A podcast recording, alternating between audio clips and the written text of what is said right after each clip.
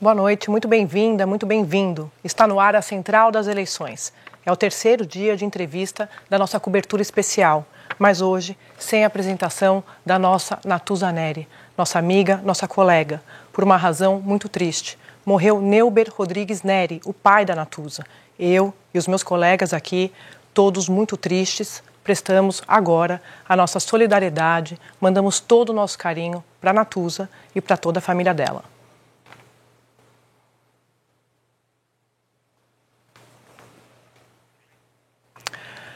Esta semana, nós estamos entrevistando candidatos a presidente da República. Foram convidados os cinco candidatos mais bem colocados na pesquisa divulgada pelo Instituto Datafolha no dia 23 de junho. Um sorteio realizado em 28 de junho, com representantes do PT, do PDT, do MDB e do Avante, definiu a ordem e as datas das entrevistas. O PL também foi convidado para essa reunião, mas não enviou representante. As assessorias das cinco candidaturas foram informadas de que 6 de julho era o prazo final para a confirmação. A pré-candidata Simone Tebet, do MDB, esteve aqui na segunda-feira. André Janones, do Avante, foi o nosso entrevistado de ontem. As assessorias do presidente Jair Bolsonaro, do PL, e do ex-presidente Luiz Inácio Lula da Silva, do PT, não deram retorno. Quando um candidato opta por não participar de uma entrevista, deixa de oferecer a você, eleitora, eleitor, o que é essencial numa democracia: informação. A nós, jornalistas profissionais, cabe fazer perguntas com isenção e independência, que interessam ao público para que ele possa se preparar para o momento do voto. Hoje, a Central das Eleições recebe o candidato do PDT, Ciro Gomes. Boa noite, candidato. Muito, seja muito bem-vindo. Obrigada. a todos pela presença do senhor, por favor. Se acomode. Enquanto o senhor se acomoda, eu vou apresentar aqui os meus colegas que vão participar dessa entrevista comigo. Mira Leitão, Flávio Oliveira, Fernando Gabeira, Ana Flor e Otávio Guedes. E também vão estar comigo Júlia Dualibe, Valdo Cruz e Gerson Camarote. Candidato, boa noite. Antes de a gente começar essa entrevista, eu queria convidá-lo para que a gente possa assistir um pouco da trajetória do senhor ali no telão. Ciro Gomes tem 64 anos e nasceu na cidade de Pindamonhangaba, no interior de São Paulo. Foi eleito deputado estadual no Ceará em 1982 e, em 88, venceu a disputa para a Prefeitura de Fortaleza pelo então PMDB. Deixou o cargo para concorrer ao governo do Ceará pelo PSDB, saindo-se vitorioso. Ficou no cargo até 1994, quando assumiu o Ministério da Fazenda no governo Itamar Franco. Em 98, disputou pela primeira vez a presidência da República, pelo PPS. Em 2002, concorreu novamente ao Palácio do Planalto. No ano seguinte, aceitou o convite para comandar o Ministério da Integração Nacional durante o primeiro mandato de Lula, ficando no posto até 2006. Foi eleito deputado federal no mesmo ano e cumpriu o mandato até 2010. Ciro Gomes foi candidato à presidência da República em 2018 e, neste ano, concorre pela quarta vez à presidência. Candidato, vou pegar esse gancho do finalzinho da trajetória do senhor para perguntar, abrir a nossa entrevista com o que a gente tem repetido. A Natuza fez essa pergunta para Simone Tebet, também para o candidato André Janones, e eu vou fazer para o senhor. Por que o senhor quer ser candidato à presidência da República? Deixa eu, antes de responder a sua pergunta, somar a minha prece, a minha oração para que Deus possa mitigar, atenuar o sofrimento da Natuza, que ainda teve a suprema delicadeza, chorando de me comunicar uhum. que não ia poder fazer o programa. Pedir a Deus que console a ela, a sua família, que aceite o seu pai no seu lado. Eu quero ser candidato a presidente, eu, quer dizer, eu quero ser presidente do Brasil porque há muito tempo, como demonstrado, eu sustento que o Brasil precisa de um novo projeto nacional. E a política não tem conseguido produzir isso e os resultados estão sendo, na minha opinião, muito trágicos. Nós podemos e devemos especializar isso. Eu quero crer que isso é ruim para o país, mas eu sou o único que apresenta um diagnóstico, que apresenta uma proposta com começo, meio e fim, que aponta os objetivos, que diz de onde vem o dinheiro, que tenta prevenir os conflitos políticos necessários para que o desenho da mudança que eu defendo para o país possa acontecer em ambiente democrático Portanto, eu quero ser porque essa é a minha vocação, servir ao Brasil e fazer história. Candidato Otávio Guedes tem uma pergunta para o senhor. Candidato, boa noite. Candidato, o senhor Mas falou. Chamar de... de candidato mesmo, não tem jeito, né? candidato, é, o senhor falou de resultados trágicos, né? Nos últimos... Um dos resultados trágicos na área de segurança pública é surgimento de milícia, que ela tem uma ramificação na política e na polícia. E o senhor tem um plano nacional de combate às milícias. O que é, na prática, esse plano? Primeiro, federalizar porque temos uma contradição fundamental, é, meu caro Otávio. Basicamente o seguinte: o policial é um trabalhador. Ele, como trabalhador, mora nas periferias, sua família mora nas periferias. E as milícias têm sede nas periferias, assim como as facções criminosas.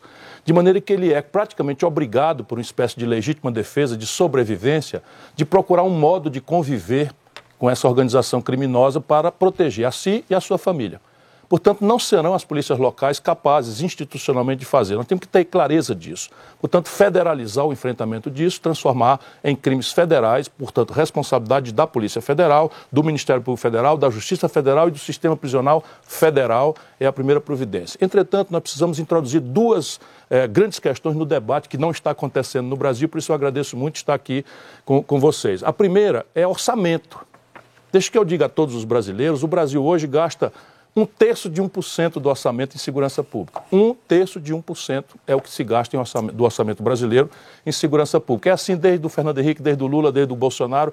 E todo mundo fala que a prioridade é essa, porque o povo anda com medo, o espinho do medo está no coração de todo mundo. Então é preciso orçamentar de uma forma correta. A segunda é trocar de uma vez por todas esse equívoco que uma população amedrontada acaba financiando de políticos, isso no Rio de Janeiro é gravíssimo, mas no Brasil inteiro está se repetindo, que é a ideia de sair a polícia com caveirão atirando para todo lado, a pretexto de matar bandido, que bandido bom é bandido morto, a população com medo acaba legitimando esse tipo de equívoco que acaba matando muitos inocentes a pretexto de matar, sem, sem o devido julgamento, um bandido. Então, é preciso trocar essa metodologia que claramente não funciona por uma metodologia moderna, tecnológica, introduzir a, a, inteligência policial, assim como as boas práticas do mundo nos recomendam. E é isso que está basicamente bem desenhado na minha proposta. O senhor falou em federalizar, faz todo sentido a Polícia Federal investigar o crime, mas não tem um gargalo aí? Muita Gravíssimo. gente diz que a Justiça Federal não teria capacidade no Brasil inteiro de arcar com todos esses processos. Enquanto se denuncia no Brasil, o Estado, etc, etc, o prático é isso. Deixa eu começar pela polícia. A Polícia Federal, às vezes, dá vontade de eu falar baixo, porque... mas não dá para falar baixo. A Polícia Federal de um país de 212 milhões de habitantes, a Polícia Federal tem 11.600 pessoas trabalhando. Quase metade delas estão atrás de, de, de, mesa carimbando papel, fora da investigação, da repressão, da prevenção ao crime. Então, evidentemente, nós temos que redesenhar o aparato de segurança. Sobre o processo judicial, isso não há muita, muita questão. Por quê? Porque vamos entender bem. O que nós precisamos reprimir não é o avião, sabe, o garoto que, sem cometer nenhuma violência, aceita a ilusão de ganhar um dinheiro que parece fácil para depois ser bucha de canhão ou para morrer ou para ser preso para fazer de conta nas estatísticas que o Brasil está reprimindo a guerra contra as drogas. Nós precisamos cortar a cabeça. Eu vou federalizar é para cortar a cabeça uma vez, duas vezes, três vezes do narcotráfico, do contrabando de arma, né, do crime do colarinho branco, dos crimes financeiros. E, e são esses os grandes crimes. E nós temos capacidade perfeita de julgar e processar. Deixa eu lhe dizer, hoje, é, apesar de termos poucos presídios federais, poucos em relação à necessidade do Brasil, mais de um terço das vagas estão desocupadas. Só para você ter uma ideia das contradições brasileiras. O Fernando Gabeira tem uma pergunta. Boa noite. Boa, Boa noite. noite a todos que nos veem. Olha, eu andando pelo Ceará, eu sinto, nesse campo de segurança pública ainda, alguns problemas muito semelhantes ao restante do Brasil. Essa semana passada, por exemplo, foi preso um militar, um policial militar, que tinha uma quadrilha de ex-agentes de segurança e agentes de segurança. Quando passo pelos subúrbios, pelos, pelas periferias de Fortaleza, eu vejo inscrições das organizações do Sudeste e também da organização local. GDE está em toda parte lá. E eu sinto que tanto essas organizações lá no Ceará, como na Amazônia, como na floresta, ou como numa metrópole é, amazonense como Manaus, todas elas têm conexões internacionais. Não seria necessário, para abordar essa questão adequadamente, já que o crime está se transformando em transnacional, uma cooperação com outros países, um processo de também de transnacionalização da repressão? Certamente. Enquanto persistir na humanidade paraíso fiscal, é vã a ideia de que nós vamos, é, vamos dizer, extirpar a corrupção e o crime organizado. Porque, no limite, o crime organizado e a facção, eles existem para ganhar dinheiro de forma ilícita e violenta e esse dinheiro acaba sendo hospedado em paraísos fiscais ante o assentimento é, omisso da humanidade. Isso é um embate que eu tenho também bastante antigo e é seu também. De... Entretanto, já há termos de cooperação que o Brasil tem que dar mais eficácia a eles. Por exemplo, a Interpol não é, pode fazer um trabalho. Hoje, por exemplo, as facções criminosas brasileiras já estão dominando presídios em Barcelona. Eu tenho me dedicado a estudar isso, tenho consultado os especialistas mais, mais, mais detalhados, que é o que eu acho que a gente tem que fazer, consultar a inteligência estratégica que está acumulada no Brasil e que está longe da política, porque os políticos acabam não chamando. Né? Então, o Fórum Brasileiro de Segurança Pública tem um punhado muito fecundo de ideias e entre eles está essa questão de um esforço de aprofundar a cooperação internacional. Agora, o, o fato de Fortaleza apenas reforça aquilo que eu lhe disse no Ceará, tudo que foi, vamos dizer, proposta convencional foi feita. Salário efetivo, equipamento, armamento, inteligência policial, é, estrutura de prédios, viaturas, tudo foi feito. Academia sofisticada, formação. Hoje, mais de dois terços dos policiais que prestaram concurso nos últimos concursos têm nível superior do policial que vai começar. E o fato da, da facção criminosa estar lá absolutamente dominante nas periferias. E os homicídios vêm daí. Isso não aconteceria se não fosse conivência dentro do aparelho policial. Às vezes dolosamente, porque são sócios, o Ceará inclusive nasceu uma força policial para a política, que é o que está acontecendo em vários lugares do Brasil.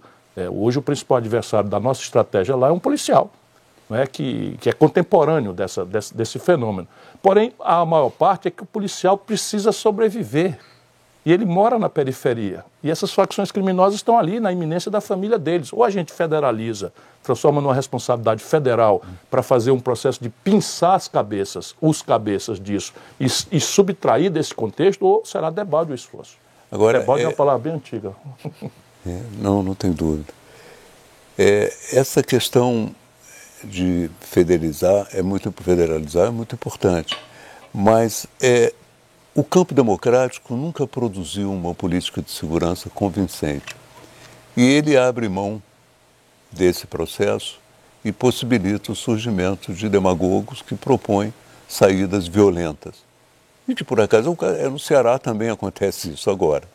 Quer dizer, na sua opinião, por que, que não se produziu até hoje uma política de segurança convincente? Onde é que está o preconceito ou a falha do campo democrático em produzir uma política de segurança convincente e eficaz?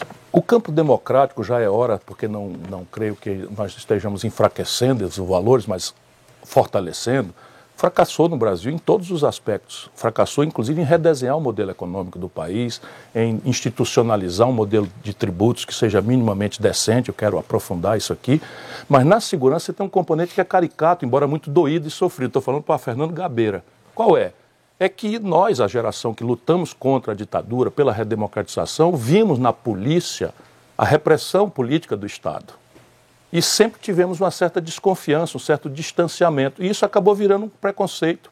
Eu participei desse debate em governos Fernando Henrique, Tamar Franco, Lula, e eu dizia com clareza que nós precisamos avançar, endurecer, etc, etc, endurecer dentro das melhores práticas claro. internacionais, do, do Estado de Direito Democrático, da, da inteligência policial, mas endurecer. Só que só o Brasil tem quatro graus, até quinto grau, se nós pensarmos em, re, em revisão é, penal, quatro graus de jurisdição para crime comum. Isso não existe em nenhum lugar do mundo. Eu tenho falado isso há mil anos. Pois bem, mas há uma versão oportunista, por um lado, que é o seguinte: olha, se eu chamo para mim esse problema que parece insolúvel, eu, governo federal, eu estou chamando para mim um fracasso, ao invés de delegar a culpa dos governadores e dos prefeitos.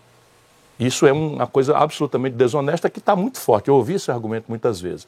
A outra é essa desconfiança mesmo. Essa desconfiança mesmo de que assunto de repressão é coisa da direita. Ora, francamente. A afirmação da paz pública é, deveria ser o, o maior valor de um pensamento progressista de fato efetivo. Candidato, a Flávia Oliveira quer fazer uma pergunta. Boa noite, candidato. Boa noite, Boa noite a todos. E eu queria trazer uma reflexão que é bastante uh, frequente nas suas entrevistas, nos seus discursos, que é uma crítica ao que o senhor chama de identitarismo. É, eu queria chamar a atenção para movimentos feministas, por exemplo, do Ele Não, em 2018, contrário à candidatura à eleição do presidente, hoje presidente Jair Bolsonaro, é, a própria campanha raci sem racismo, com racismo não há democracia, da Coalizão Negra por Direitos, as uh, sucessivas uh, intervenções do movimento dos indígenas uh, denunciando violações ao Supremo Tribunal Federal, a cortes internacionais. são movimentos e são mobilizações que envolvem o Brasil e não eh, esses grupos da população.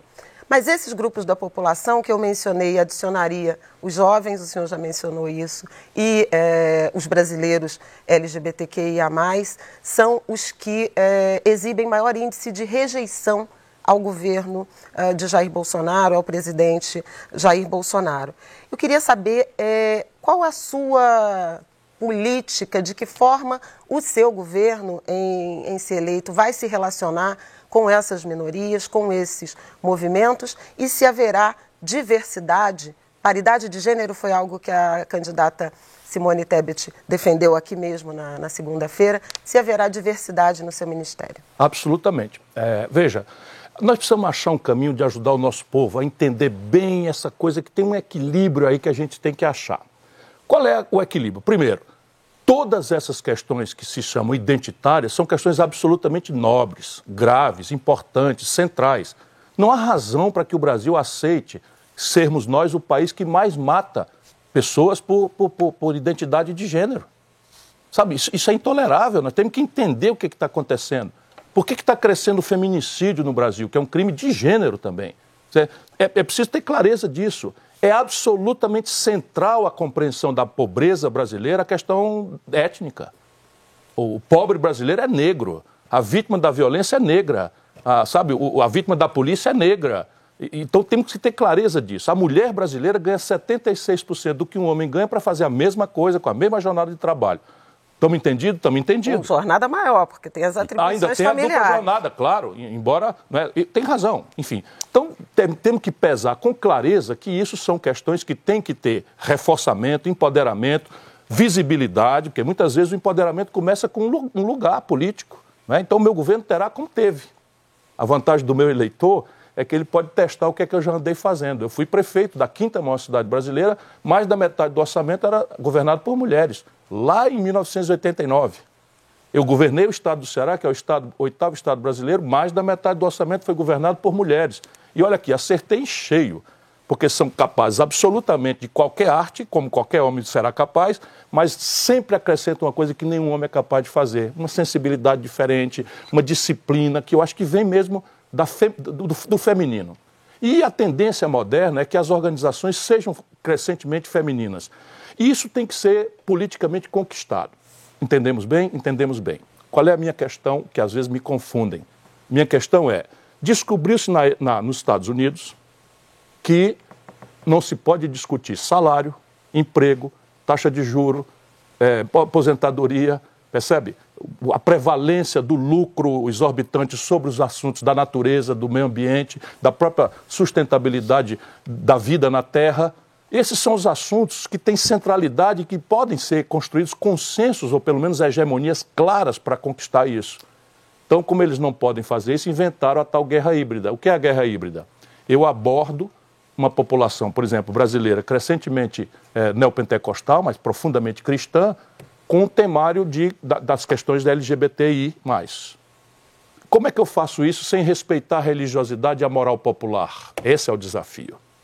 Não podemos aceitar o conservadorismo, senão veja o que aconteceu no Rio de Janeiro. A Zona Sul, todo mundo, os melhores intelectuais, os artistas mais afamados, todo, todos nós, eu tive um período muito grande aqui no Rio, defendemos essas questões. E o Crivella ganha eleição, e o Witzel ganha eleição, e o Bolsonaro, essa tragédia criminosa que está aí governando o Brasil, ganhou eleição. Por quê? Porque nós não fomos capazes de ter humildade para entender essa dialética. Como é que eu evoluo junto com o povo? Nesses assuntos, ao invés de ser um déspota esclarecido que ensina para o povo sabe, sexualidade, moralidade, costumes e tal. Então eu estou tentando separar. Eu sou capaz de responder concretamente como vou resolver a questão dos salários. Como é que eu vou resolver a questão da saúde, da educação? E eu não sei como resolver, porque não é atribuição minha, como presidente da República, determinadas contradições culturais da humanidade e do Brasil. Candidato, senhor. A igualdade deu... é um princípio. Só... Vai, vai. Igualdade é um princípio da Constituição. Eu, eu acho que é disso que a gente está falando. Sem dúvida, mas veja, vamos lá, a lei. A lei diz, por exemplo, na questão do poder, a lei diz que todos os partidos são obrigados a entregar pelo menos um terço das suas vagas de candidatos a deputado para as mulheres. Uhum. Diz que o dinheiro também tem que ser distribuído nessa conta. Vai à votação e, e o a, a Parlamento Brasileiro só tem 15% de mulheres. Percebe? Então, claro que nós temos que empoderar. Então, o meu ministério será aquilo que eu já fui como prefeito e governador. Haverá lugar de fala para os negros, para as mulheres, para a comunidade LGBT, para os quilombolas, para os indígenas, para todos os discriminados. O princípio aqui é o respeito e a tolerância. Esse é o princípio. Eu vou vigiar que nenhum brasileiro seja perseguido por qualquer tipo de discriminação e colocarei, vamos dizer, o peso das instituições favorecendo isso. Mas há uma luta de, de, de cultura, de formação de, de, de, valores que nós precisamos fazer junto com o povo. Senão, se a gente vier de cima para baixo, dá no Bolsonaro. É isso que eu estou tentando explicar. O senhor falou de educação, então Miriam Leitão. Aí é a nossa praia. pois é, candidato. Aliás, a Miriam Leitão é ecologia, é, é economia, é educação. Eh, candidato, pois é, educação é um assunto que o senhor gosta muito, eu também. Educação é central na qualquer discussão do, do, Brasil, né? É o futuro do Brasil que nós estamos falando aqui. Ficou tudo muito mais difícil depois da pandemia. A gente já estava com atrasos, ficamos mais atrasados com a pandemia. E o Ceará sempre foi referência é, é, na educação e eu, eu, estive, o senhor sabe que eu já estive, já falei com o senhor que já estive em Brejo Santo e é um, para mim uma viagem inesquecível ver como funcionava tão bem uma escola rural em Brejo Santo. É, mas é, a questão é o seguinte: a gente precisa é, nacionalizar os bons exemplos. Tem bons exemplos também em outros estados, Piauí, Pernambuco, tem, mas a gente precisa pegar esses bons exemplos e espalhar pelo país. Né? Como é possível fazer uma estrutura, como o governo federal pode participar de um projeto que simplesmente tente. É, fazer com que federalizem-se os bons exemplos, apesar de o ensino fundamental ser atribuição dos estados e dos municípios? Eu pretendo que o centro do meu programa de governo, do Projeto Nacional de Desenvolvimento que eu defendo, seja uma revolução, vou fazer silabicamente todas as vezes, na educação. Porque sem isso nada mais é viável. Tudo o resto é mentira, nada funciona, não vai ter segurança, não vai ter saúde, não vai ter, sabe, nada, coisa nenhuma. Ou a gente educa o nosso povo, prepara o nosso povo para a economia do conhecimento, para o mundo digital, para as tecnologias disruptivas, ou, sabe, não, não vai acontecer nada. Para isso, eu preciso entender fulcralmente, isso me dá muita, muito conforto a experiência que nós desenvolvemos, que no começo no Ceará foi tentativa-erro. Não tinha um manual para fazer. A gente foi tentando, fizemos a parte óbvia.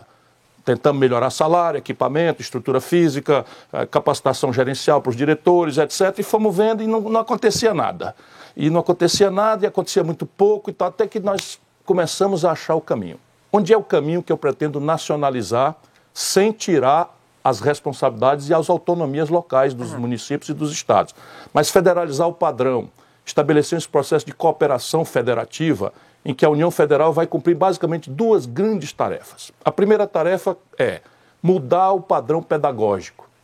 Hoje nós estamos, salvo exceções, nós estamos praticando uma escola pública ou uma escola brasileira, não é só a pública, a privada também, que preparava o, profissional do século XIX no máximo do fordista do século XX. É o decoreba, é o enciclopedismo raso. Em tempos de realidade virtual, sabe, de tela de cristal líquido, de, de, de internet e tal, isso é puro lixo. Puro, puro lixo. Você obrigar um garoto sob estresse a, re, a, a, repetir uma informação que lhe foi passada passivamente, sem poder olhar o, o colega do lado, porque isso é ilegal, não pode consultar um livro porque isso é ilegal, isso é puro lixo. Nós precisamos fazer agora uma pedagogia não é, revolucionária em que, ao invés de saber responder, o aluno seja capaz de saber perguntar. Em tempos de Google, ele vai associar informações que já existem e, ao associá-las, criar uma informação nova. Essa é a base da economia do conhecimento. Portanto, você tem um paradigma pedagógico que chega no limite de ensinar o mesmo conteúdo com dois ângulos diferentes, para que a criança desenvolva a contradição e ela própria desenvolva autonomia no seu cérebro, na sua arquitetura cerebral, de tomar decisões diante dessa profusão de informações e de fake news, informações inúteis e falsas, etc, etc. Então, essa é a primeira tarefa. É conecta com a segunda. Qual é? Como é que eu vou fazer uma reestruturação do paradigma pedagógico? Eu tenho que motivar o professor.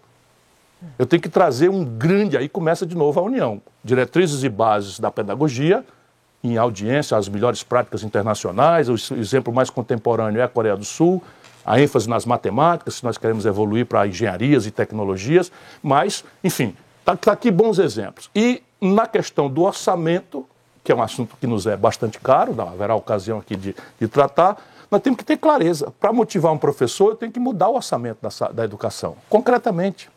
Deixa eu dizer a todos os brasileiros que estão nos ouvindo: hoje nós estamos com o menor investimento em educação dos últimos 10 anos.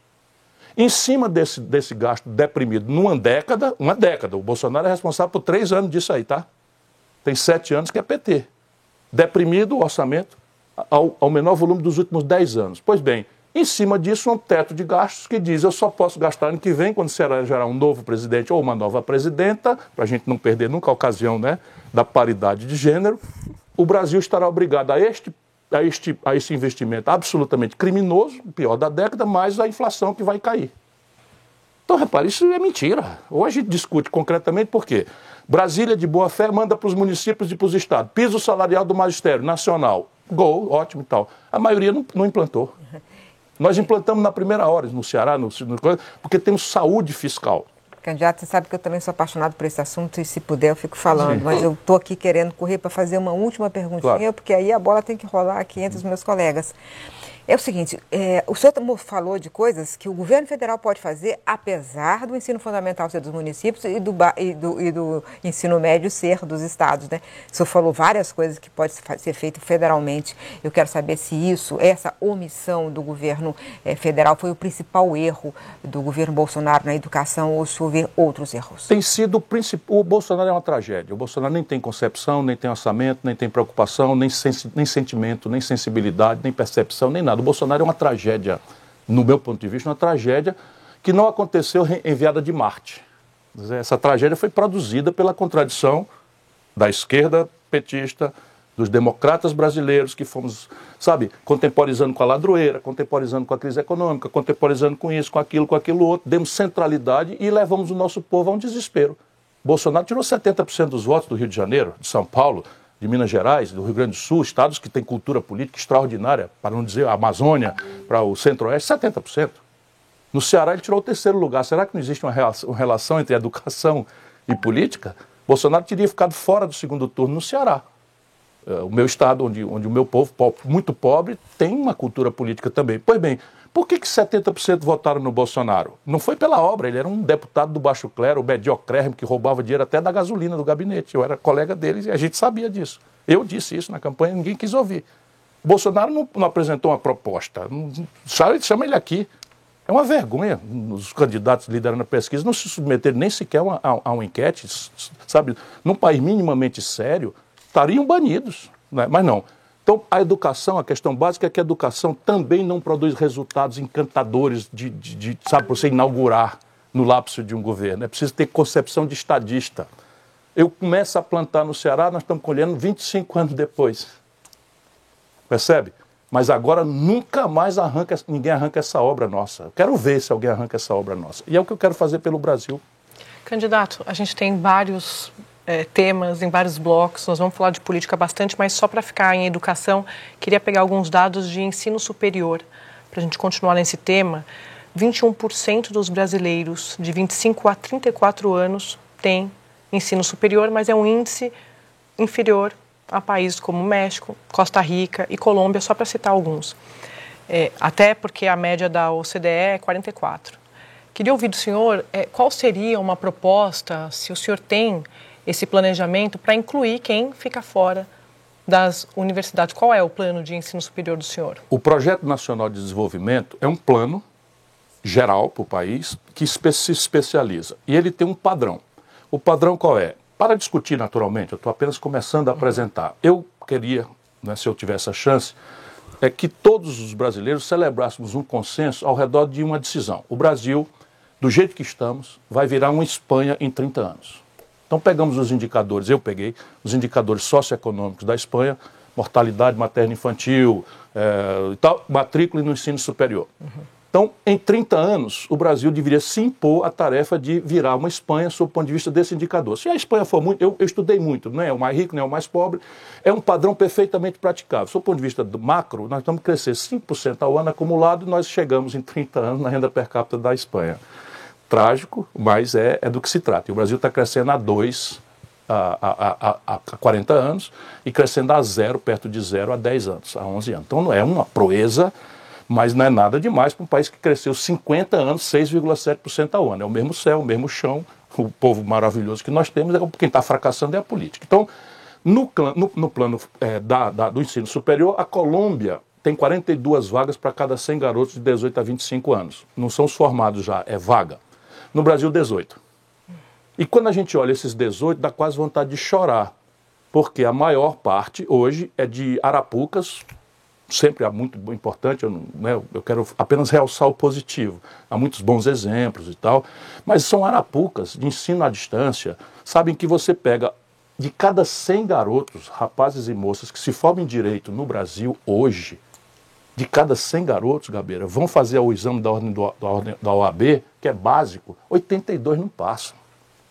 E são arapucas financiadas com dinheiro público. O FIES, que o Lula criou, criou o maior conglomerado de educação privada do planeta Terra. As pessoas, ah, Ciro é bocão, tá nós. Ou a gente cita concretamente, e nós temos aí quase 20 milhões de pessoas endividadas no começo da vida. Então é preciso tomar decisões. Nada contra o ensino privado, nada.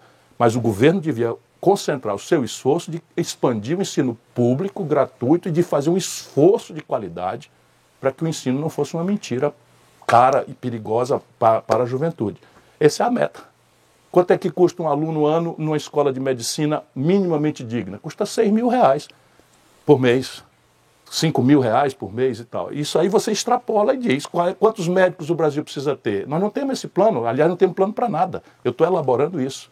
A Organização Mundial da Saúde diz que nós precisamos ter X generalistas, X clínicos gerais.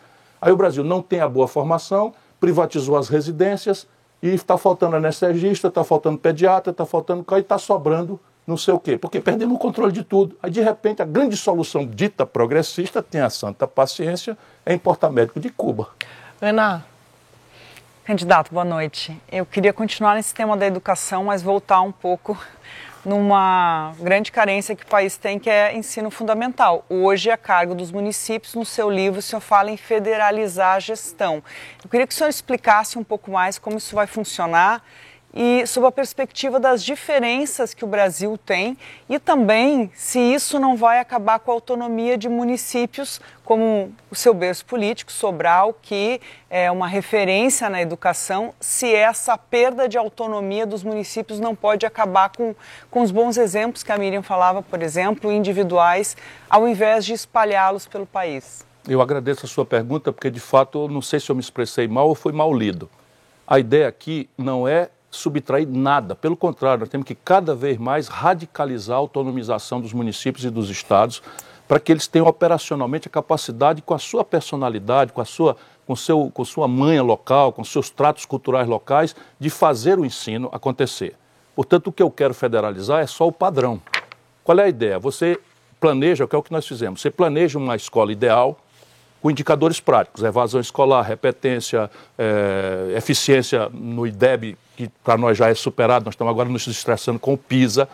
Eu ontem visitei uma escola, por coincidência, lá no Sobral, na minha cidade, que é a escola Lísia Pimentel, ela tem o terceiro lugar do mundo no PISA em leitura. Isso é um negócio que enche de, de sabe, de amor, de, de, Eu posso parar já, está tudo feito, eu consegui, ganhei o Prêmio Mundial de Combate à Mortalidade Infantil, enfim, mas eu quero muito fazer isso por todo mundo. Então, qual é a ideia? A ideia é que você pega um padrão, tipo standard do PISA ou standard do IDEB, e estabelece em bases mesorregionais um processo de supervisão, de avaliação, de controle e cooperação da União dos Estados e municípios. Como é que a gente faz no Ceará? Todo ano tem uma avaliação, cada escola tem seu, seu projeto pedagógico e suas metas. Quem cumpriu ganha, às vezes, o 13 terceiro, 14 décimo quinto, sobrando um dinheirinho, até 16 salário, só tem prêmios. Os diretores são todos profissionais, é uma carreira de Estado, treinados, onde se avalia também a suficiência da liderança, não é só a capacidade de saber de contabilidade, de administração, de gestão, de. Não, dote de liderança, a família envolvida na escola. Isso tudo é local.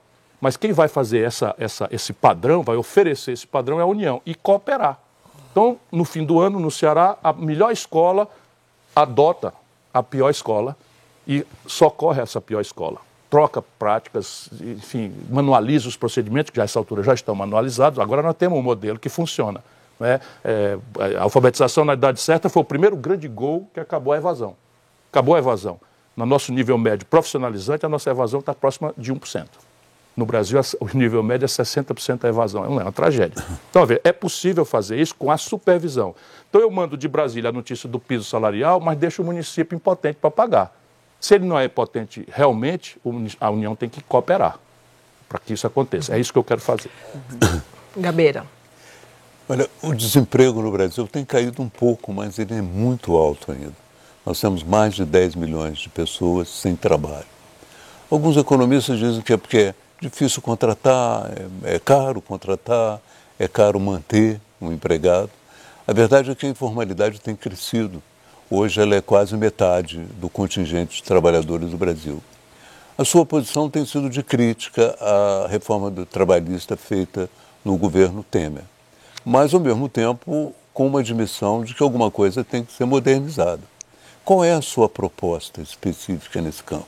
Eu estou aprofundando com as centrais sindicais, tem um Antônio Neto, que vai ser nosso federal, e se eu for presidente vai ter uma posição de relevo. Com as centrais, nós estamos discutindo a ideia de, de amadurecer um novo Código Brasileiro do Trabalho. A CLT envelheceu, ela cumpriu um papel muito relevante, mas ela não entende a disruptura do home office, nem as expressões em português nós temos. Né? São coisas do, do, do trabalho de aplicativos, tem muita novidade que a nossa velha CLT, que cumpriu um belíssimo papel de proteger um semi-escravismo que havia no, na vida brasileira. Então, a ideia não é ser reativo, não é ser reacionário no sentido de uma saudade impraticável de voltar à velha CLT. A ideia é de um novo Código Brasileiro do Trabalho. Nós já temos o esqueleto desse código.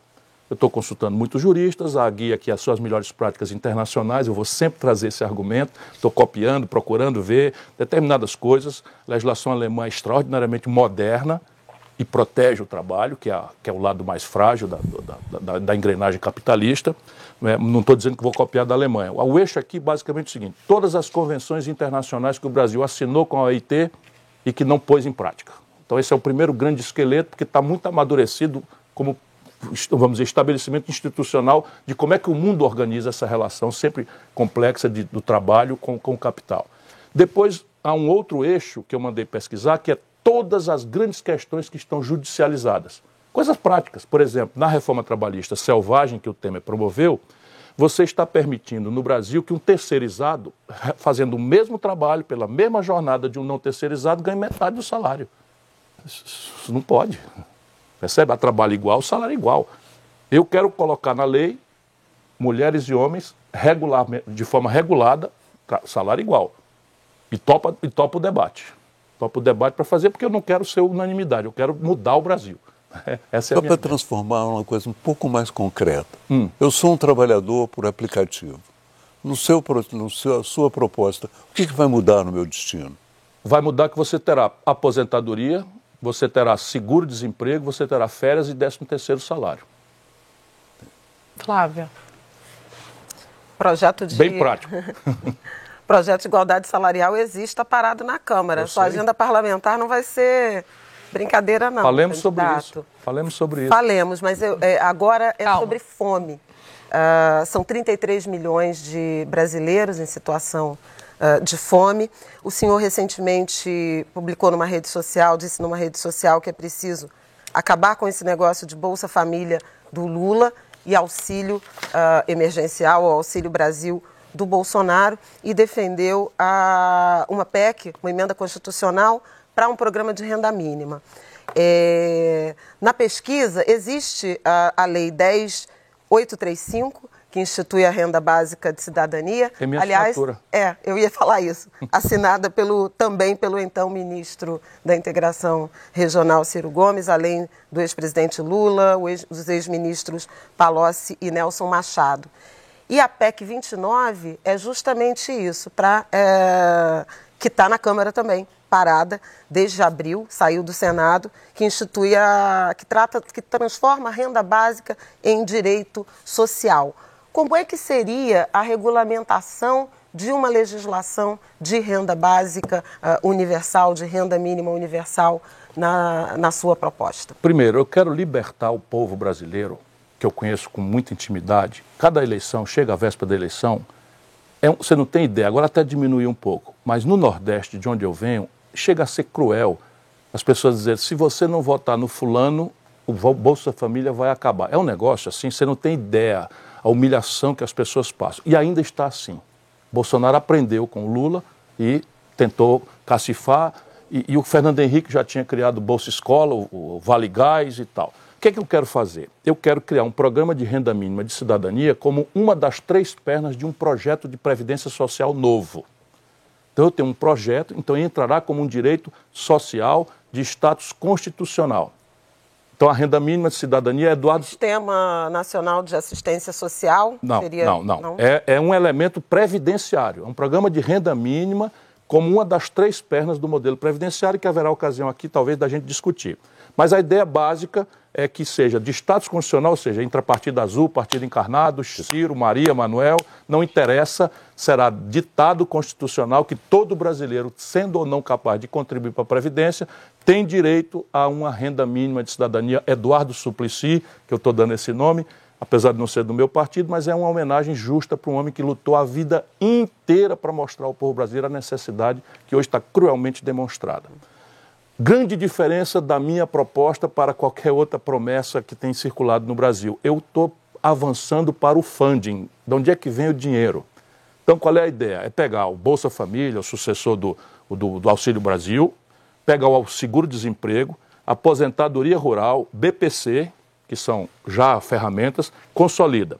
E eu proponho uma tributação que está prevista na Constituição sobre grandes fortunas, que eu estou especializando meio por cento, meio por cento sobre os patrimônios superiores a 20 milhões de reais, arrecadaria o suficiente para financiar essa renda com mais essas outras fontes. 60, 70 bilhões de reais por ano.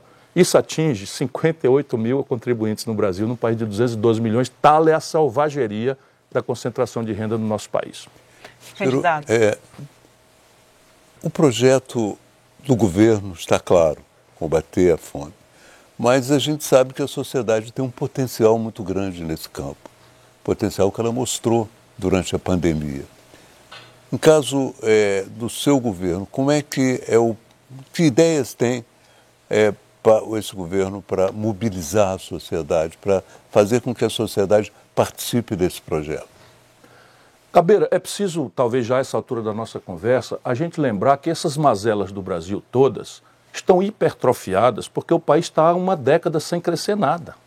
Nasceram 25 milhões de brasileiros nos últimos 10 anos, 25 milhões de pessoas nasceram e o país não cresceu absolutamente nada. A tendência é um 0,26 de crescimento, 0, um quarto de 1% de crescimento. Então, a gente precisa resolver essa equação. E o elemento central aqui é energizar a política. E energizar a política significa empoderar de fato a população brasileira e não fazer dela cliente, espectadora, muito menos, sabe, dividir a nação como ela está sendo hoje, induzida a se dividir por ódios e paixões despolitizadas. Sabe, será possível que a sociedade brasileira não está vendo a aberração? A sociedade eu até compreendo, mas as elites brasileiras você ir para um processo eleitoral no meio de uma crise internacional, em que a nova ordem internacional não, se, não, não é renovada, a velha ordem não responde mais, conflitos iminentes de, de, de coisa, um processo grave de, de, de alteração de matriz energética, estressando a Europa, neonazismo porejando, nascendo em todo canto, e a gente aqui no Brasil, o, os dois candidatos, um chamando o outro de comunista, fascista, e relativizando questões de decência Pois a questão da decência não é por um udenismo que eu nunca tive. Eu sempre soube da vida como ela é, sempre soube da vida como ela é, mas hoje nós estamos expulsando as pessoas, especialmente os jovens, da política, que é a linguagem da democracia. Você me pergunta como participar. Ora, vamos lá. No meu governo, que é o que eu posso oferecer como padrão dos meus valores. No meu governo, eu governava com coletivos. Todos os conflitos graves, potencialmente, por exemplo, conflito corporativo com servidor público. Como era que eu fazia? Uma comissão permanente, é como vai ser no meu governo. Uma comissão permanente, o pau quebra. Critério, transparência, mostra os números, mostra as leis, aceita que é justo que o trabalhador se organize, que lute por melhoria sua condição de vida e faça a mediação do conflito distributivo.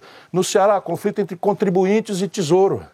É um conflito terrível. As pessoas estão cansadas de pagar imposto, não vê nada em troca, etc, etc. Criei lá um negócio chamado Pacto de Cooperação Governo e Empresários. O pau quebrava. Candidato. O pau quebrava, pois não. Queria mudar. Percebe? E é como eu pretendo governar. Porque o Brasil é ingovernável nesse padrão que está aí o povo elege o estamento parlamentar, elege o executivo e o poder real sai do povo nesse dia para o resto agora é gabinete, é transação, é judiciário né, extrapolando das suas atribuições, é um colapso de autoridade na presidência da República e a ladroeira, o clientelismo institucionalizando a emenda do relator, orçamento secreto diz venialmente à imprensa. Aonde é que nós vamos parar? A gente vai chegar lá, candidato, para a gente. Ah, vamos sim. Para a gente cobrir todos esses temas, eu queria mudar agora para a área da saúde. O senhor fala no seu plano em reativar redes conveniadas, que o senhor fala que foram sendo sucateadas, enfim, repasses que não acontecem, tabela de procedimentos defasada. E queria lhe perguntar como fazer esse tipo de investimento no momento pós-pandemia, ele é essencial. É, dar esse atendimento, especialmente eletivo, para a população, sem cair em casos que a gente vê que pipocam aqui e ali de corrupção, nos repasses, organizações sociais, enfim, como se houver eh, voltar a investir, colocar recursos nessa rede conveniada, mas também ter a segurança que o dinheiro está sendo bem gerido. A tarefa aqui é aperfeiçoar os generosos valores anunciados pelo SUS que às vezes o brasileiro maltratado na rede não compreende bem o tesouro que nós temos. Eu já morei em Boston, nos Estados Unidos, eu fui visit scholar em Harvard, e certa feita eu andando em Cambridge e vi uma pessoa atropelada com um pedaço de osso aqui fora da perna e as pessoas diziam, call 911, call, call 911. E ele dizia, não, não, não, de forma aterrorizada. Chama o SAMU, chama o SAMU para traduzir. E o, e o ferido dizia, não, não, não. E eu Matuto do Ceará, o que está acontecendo? Disse, não, deve ser dinheiro, porque se ele for recolhido aqui na rua, ele vai pagar 2 mil dólares, 2.500 dólares. Nós temos generosamente anunciado que a saúde é um direito universal em qualquer nível de complexidade corresponde a um dever do Estado. Isso nós temos que preservar. O meu livro reflete sobre isso, e eu até queria mostrar aqui, mas as regras não, não permitem, e eu respeito e tal, mas eu queria mostrar aqui porque está tudo escrito. Então, veja, nós destruímos o complexo industrial brasileiro como um todo, mas particularmente nós destruímos o complexo industrial da saúde. Quase não resta mais nada de base nacional. Portanto, importamos tudo, do foco cirúrgico ao, ao, ao princípio ativo do Tilenol, nós estamos comprando tudo do estrangeiro. Tudo que a gente traz do estrangeiro é preço globalizado, dólar.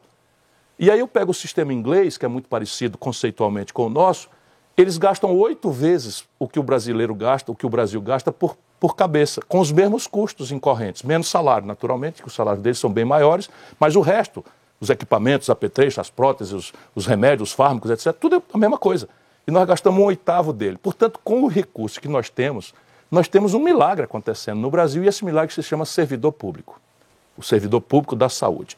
Porém, a gente não pode ficar mais assim é preciso, para incrementar o gasto per capita no Brasil em saúde, que é uma necessidade, estamos com 10, 10 anos, o menor volume de saúde, descontada a atipia da, da, da, pandemia, porque o Brasil vem quebrando do governo Dilma para cá e todas essa, essas, essas, essas rubricas estão se desmilinguindo. E tem um teto de gasto dizendo que só pode mudar para o ano que vem, isso mais a inflação. Se a gente não discutir isso, morreu, morreu. Então, então qual é a questão? Primeiro, antes de mais recursos, é preciso fazer um, um choque, essa é uma expressão que eu nem gosto muito, um choque de gestão. Isso é a cara do Eduardo Leite, lá, do, do meu amigo do Rio Grande do Sul. Choque de gestão. Mas na verdade é o seguinte: você pode hoje padronizar e digitalizar o controle das contas do governo, e hoje nós todos somos analógicos de propósito. Então você tem claramente um posto de saúde, uma unidade básica de saúde, você tem os custos incorrentes, você pode botar tudo na internet e deixar visível para todo mundo. Depois você pode introduzir na remuneração global dos profissionais envolvidos na unidade de saúde uma avaliação do usuário. Secreta, ele sai atendido, nós começamos a introduzir isso e vamos fazer determinados padrões, você de novo, digitaliza, estabelece o padrão de eficiência, indicadores epidemiológicos, indicadores materno-infantil, são prioridades que a gente faz, ganhamos o Prêmio Internacional de Combate à Mortalidade Infantil assim, focando em cima e removendo as causas pela lei do menor esforço. Isto feito, a corrupção desmonta, ou pelo menos fica residual. Você, no Brasil, você comprar vacina com, com propina, tenha santa paciência, mas isso é por quê? Porque o, todo o processo é de propósito de papel, analógico, não digital. E os órgãos de controle, haverá um programa de combate à corrupção absolutamente novo. Eu tenho um cunhado de juristas trabalhando isso, haverá inovações muito importantes para, não, para que a população entenda que combate à corrupção não é, sabe, o espetáculo do xerife, um juiz, não sei de onde, que resolve ser ele agora o homem que vai acabar com a esculhambação no Brasil. Isso não existe. Nós temos que aperfeiçoar as instituições, fazê-las modelares, e aí sim você pode dar, produzir os bons exemplos. Candidato. Aí aumentar o gasto per capita. A gente quer falar. Em algum momento vocês vão ter que me perguntar de onde é que vem o dinheiro. A gente tem mais três blocos. Eu vou pedir licença para o senhor, porque a gente vai para o intervalo. Lembrando que todas as nossas entrevistas estão sendo transmitidas ao vivo na Globo News, no Globoplay e no G1, direto aqui dos estúdios Globo. Elas vão ficar disponíveis na íntegra no Globoplay. A gente vai para o intervalo, é rapidinho, a gente volta já.